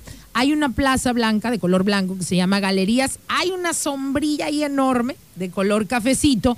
Ahí están nuestros amigos de Café Finca de Origen, que es una cafetería de especialidad donde el café directito baja de canoas hasta su taza y los postres de verdad que son una, una maravilla y los están esperando ahí a todos. También venden cafecito a granel del tueste que te guste, ya sea eh, café de olla, tueste medio, y así te gusta el cafecito fuerte, el expreso, o si lo degustas como la compañera Aranza, oscuro y negro y sin azúcar y sin nada. Pero bueno, ahí están nuestros amigos de café de finca de origen que creo que tienen ya sus promociones para que vayan y los visiten. Pero bueno, seguimos hablando el día de hoy con Tere de Woman Container Plaza ¿Qué más tienen ahí antes de, leer el mensaje, eh, los mensajes, las preguntas que nos están haciendo nuestros radioescuchas, Tere? ¿Qué más hay ahí en la, en la plaza, en la Woman Container Plaza? ¿Qué, qué, otros negocios tienen ahí, Tere? Déjame compartirte primero que de acuerdo al café del origen es buenísimo. Ya fui, el lugar ah, está bastante agradable, rico para una buena charla, ¿verdad? Nosotros decimos un uno a uno. Fíjate que sí, A mí me a mí me ha gustado mucho el concepto que tienen eh, los amigos de café de finca de origen porque vas ahí a esa cafetería y es precisamente para platicar. Tienen todo el ambientito. para que platiques, para que te olvides un ratito del celular y luego metieron juegos, hay desde lotería, uno, el Jenga, este, el turista, ¿te acuerdas del Monopoly? Todos, serpientes y escaleras, Tere, ¿jugaste tú ese del serpientes y escaleras? Claro, ¿El jueguito, te acuerdas? Todavía hasta la fecha juego. Ay, sí, Sigo siendo una niña. Ay, Tere, qué, lindo. A mí también me gustan mucho estos eh, juegos. Y bueno, pues ahí están esperándolos a nuestros amigos de Café de Finca de Origen. Dice, hola, eh, Tere, ¿cómo identifico cómo se comunican las personas que utilizan eh, nada más, o sea, que utilizan el corazón o cuándo saber cuándo es el alma, ¿no? O la mente, perdón. O sea, ¿cómo identifico a una persona que está haciendo de emocional o nada más racional? Yo creo que ese tema lo vamos a dejar mejor para, para el próximo lunes, porque ahorita estamos más en lo, en lo, en lo sexual. Pero Tere, ¿cómo le explica uno a un adolescente o a un niño una sexualidad, eh, como ya lo, lo estemos platicando, más responsable y más realista de que bueno, lo, lo que todos quisiéramos es que sí, pues nuestros hijos se casen, tengan a su maridito para toda la vida o a su esposita para toda la vida y que sea el único y que sea... Pero ¿y si no pasa eso, Tere? ¿Cómo preparo a, a los chavos, no, para esto? Pues es una educación desde temprana edad. Yo necesito entender qué pasa en cada etapa de mi vida, qué pasa también en cada etapa de la vida de ese ser que invité, y si yo no estoy educado, pues ¿cómo le voy a explicar? Cuando yo le tengo miedo a la sexualidad, a hablar de sexualidad, pues eso es lo que voy a enseñar. Nomás voy a, decirle, yo me acuerdo que casi, casi nosotros decíamos la palabra sexo y nos daban tres con un palo, ¿verdad? Entonces digo, no, qué susto, que ni siquiera se me vaya a salir un día de la boca porque voy a terminar aquí apaleada. Necesito entender, igual como sé que el niño camina aproximadamente alrededor del año, ¿estamos de acuerdo? Sí, sí, sí. Cuando yo ya digo tiene un año, dos meses y mi chiquito, mi chiquita no camina, hay un problema. Y puedo esperarlo. Hay niños que caminan a los 10 meses, cosas así. y yo digo, es precoz, ¿verdad? Está adelantado mi chiquillo.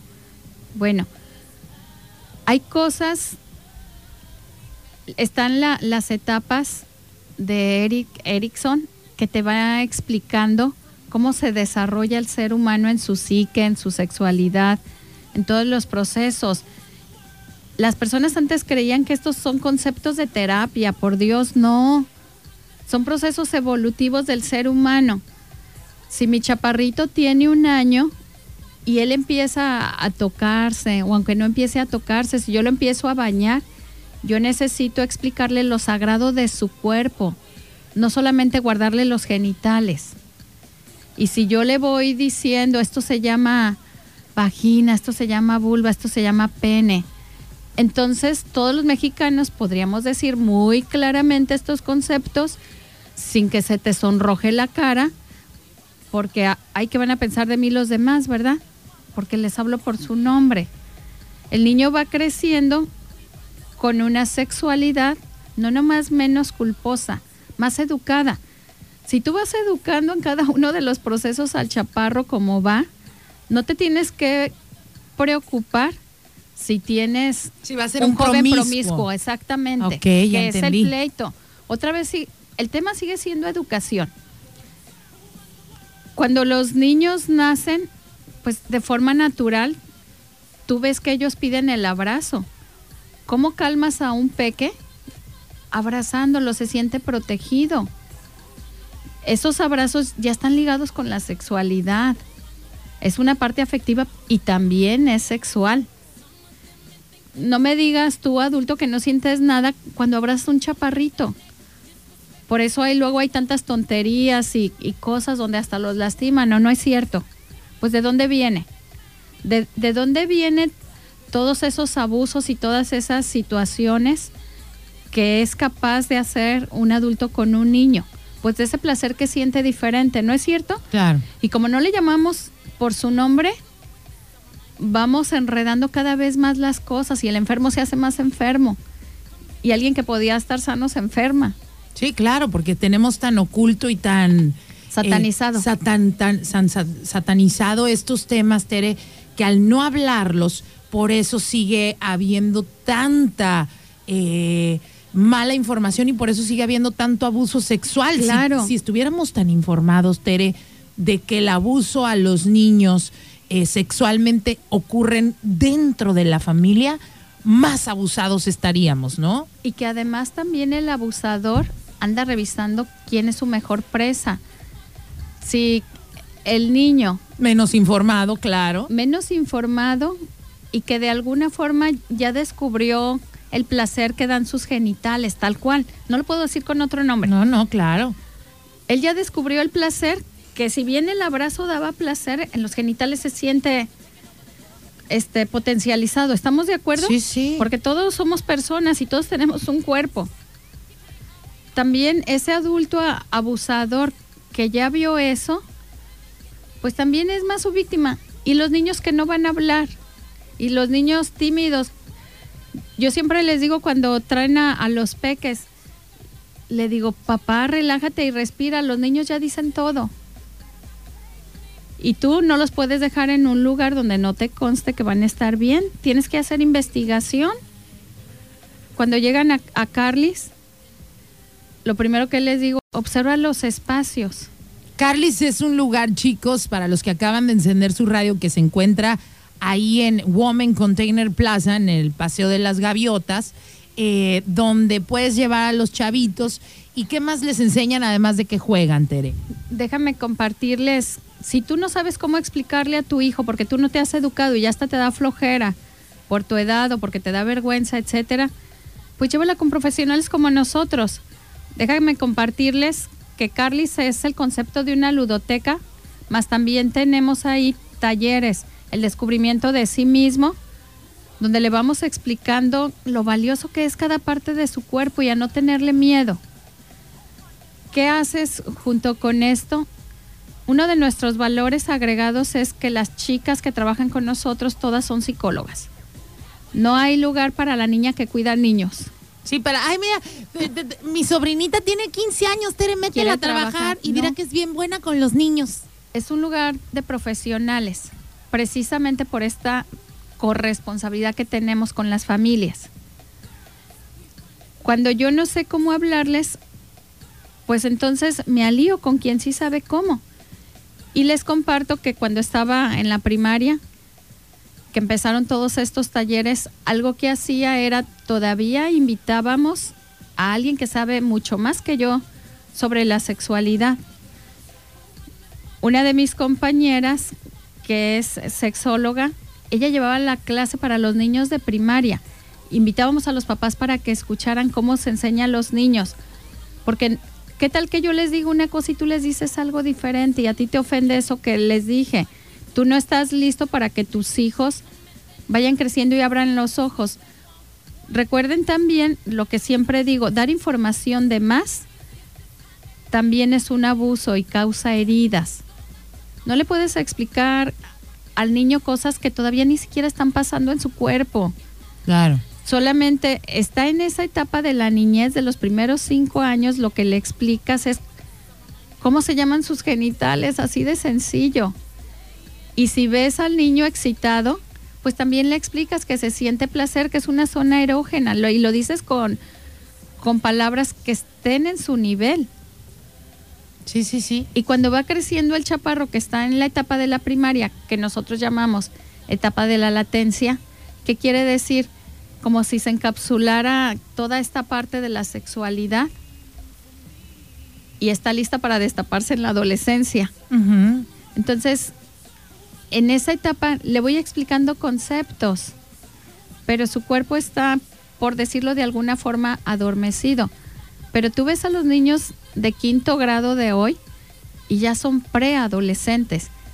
ya no son como antes. Los niños cada vez están más adelantados. Cierto. Los procesos de los seres humanos de aprendizaje, de enseñanza, de respuesta, son maravillosos. La gente que trabaja conmigo son gente de 18 años que hacen muchas cosas, aprendiendo los chavalos a ser obedientes, a seguir instrucciones teniendo una buena mano que los guíe, son maravillosos.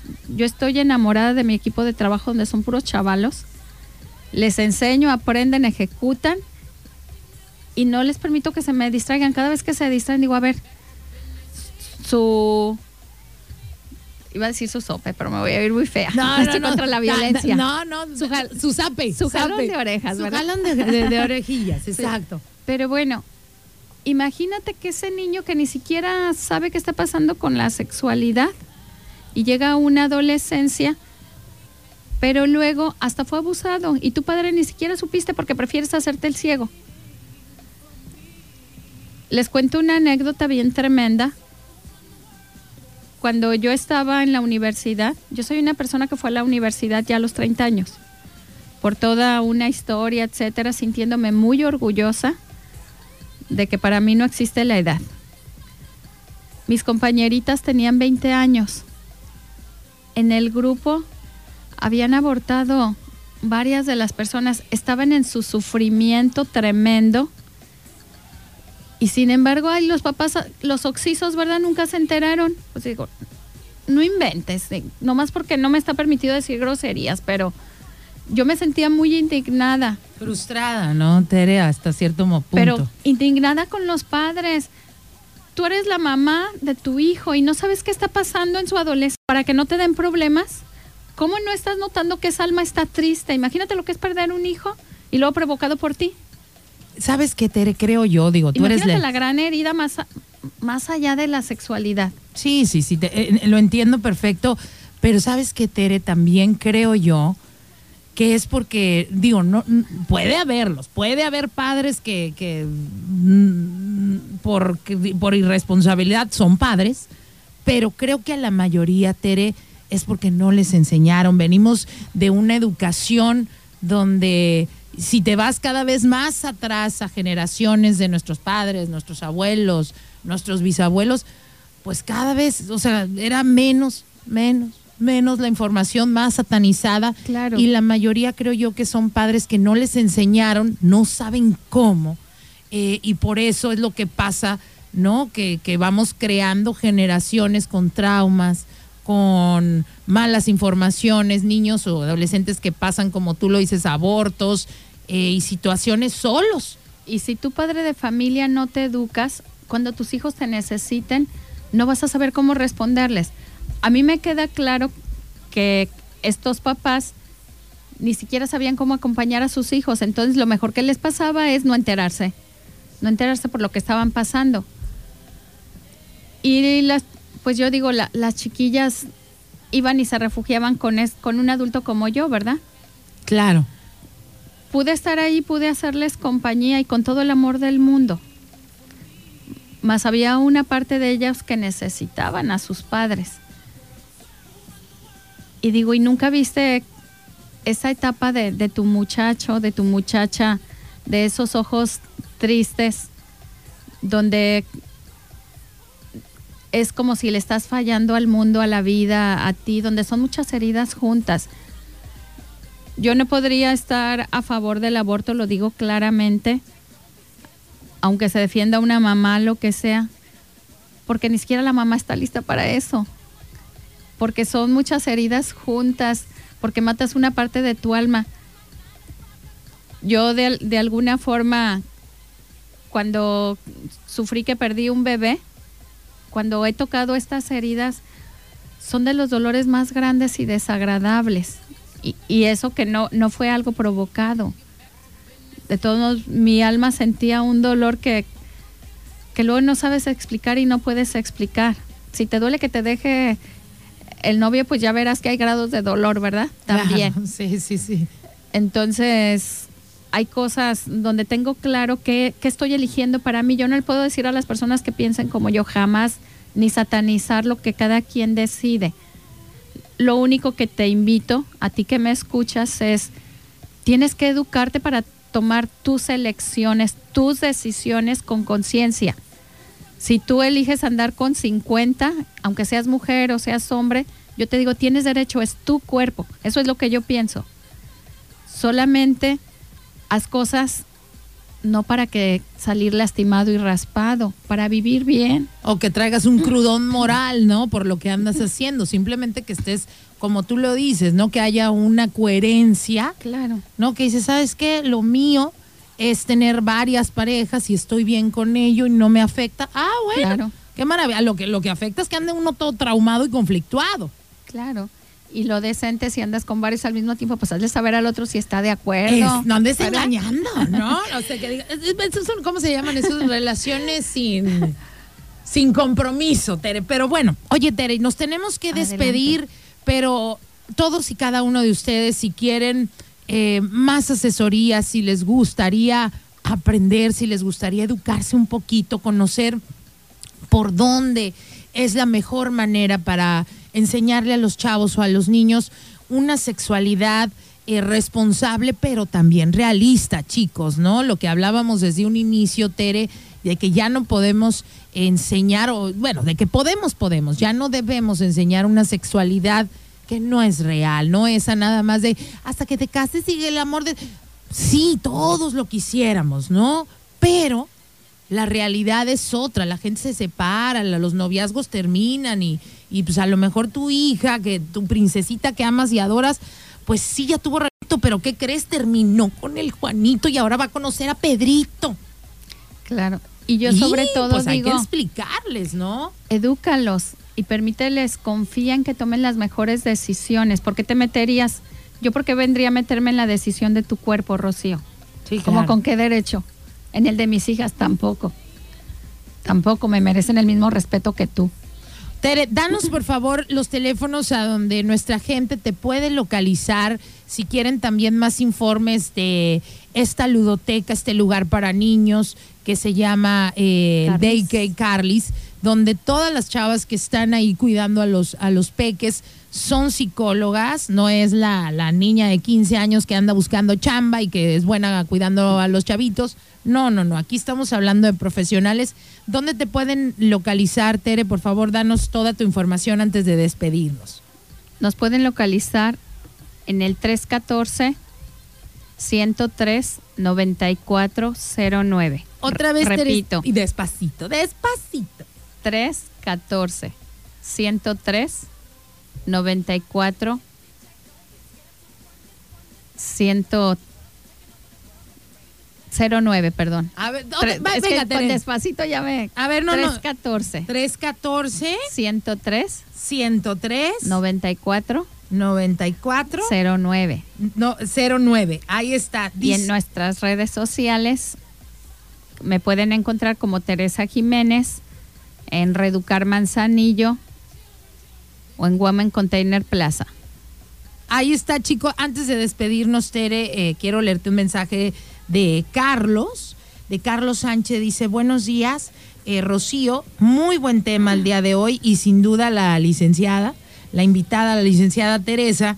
Muy interesante y muy importante eh, su tema. Le aplaudo a la licenciada y qué bueno y ojalá y nos presente más temas como esto porque pues además nos, nos ayudas, Tere, y nos, nos, nos educas que es algo que muchos no recibimos esta educación y tener gente como tú que se ha preparado precisamente para enseñar eh, el- la vía más sana de, de- de información para nuestros hijos. De verdad, muchas gracias, Tere. Y el próximo lunes seguramente nos vas a tener un tema eh, muy interesante para todos nosotros. Muy agradecida. Una vez más tu teléfono, Tere, antes de irnos. Muy bien. 314-103-9409. Estamos a sus órdenes. Y recuerden que hay una sesión gratuita de programación neurolingüística los miércoles a las 6.30 pm. Ahí en el Women en Container Women Plaza. Container Plaza.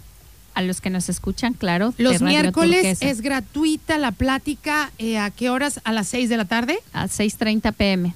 Ya lo saben chicos, si también quieren ir a, a- a aprender y a pues a escuchar más de, de todas estas pláticas de pues, gente como Tere, preparada en, en estos temas, los miércoles a las 6.30 se dan pláticas gratuitas ahí en la plaza en Women Container Plaza. Muchas gracias Tere, como cada lunes. Excelente semana para todos. Y el lunes ya que algo, algo súper interesante nos irás a traer, Tere. Claro.